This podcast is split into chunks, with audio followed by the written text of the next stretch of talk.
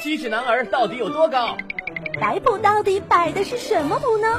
哆啦 A 梦的耳朵去哪儿了呢？方便面一直都是卷发吗？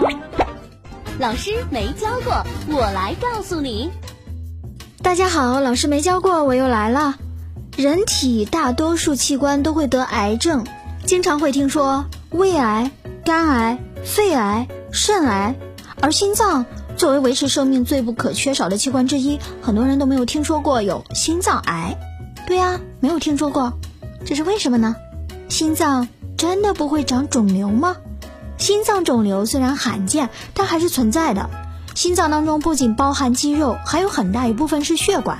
这些肌肉和血管都有可能长出恶性肿瘤。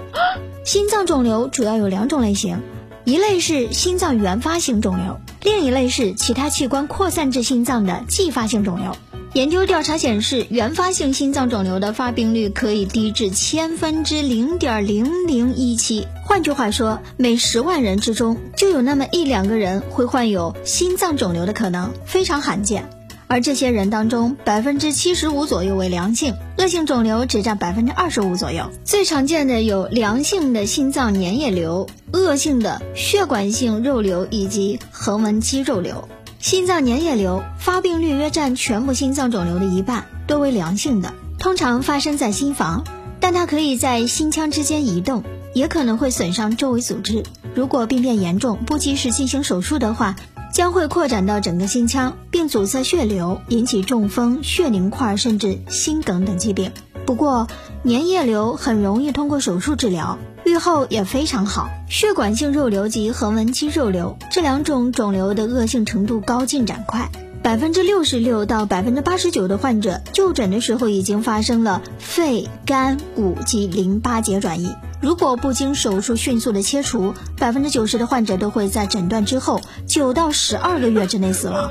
继发性心脏肿瘤是其他邻近器官恶性肿瘤转移的结果。黑色素瘤、肺癌、肾癌、绒毛膜癌、乳腺癌等癌细胞有可能会随着血液转移至心脏中，其中以黑色素瘤最为常见，约占心脏转移瘤的百分之五十到百分之七十。当癌症转移到心脏的时候，患者存活率往往比较低。其实，心脏出现肿瘤的时候，症状并不明显，呼吸困难、心悸、气短，心脏周围出现区域性的疼痛，容易疲劳、胸闷，并且伴随恶心、发烧、体重减轻、盗汗等一系列的非特异性症状。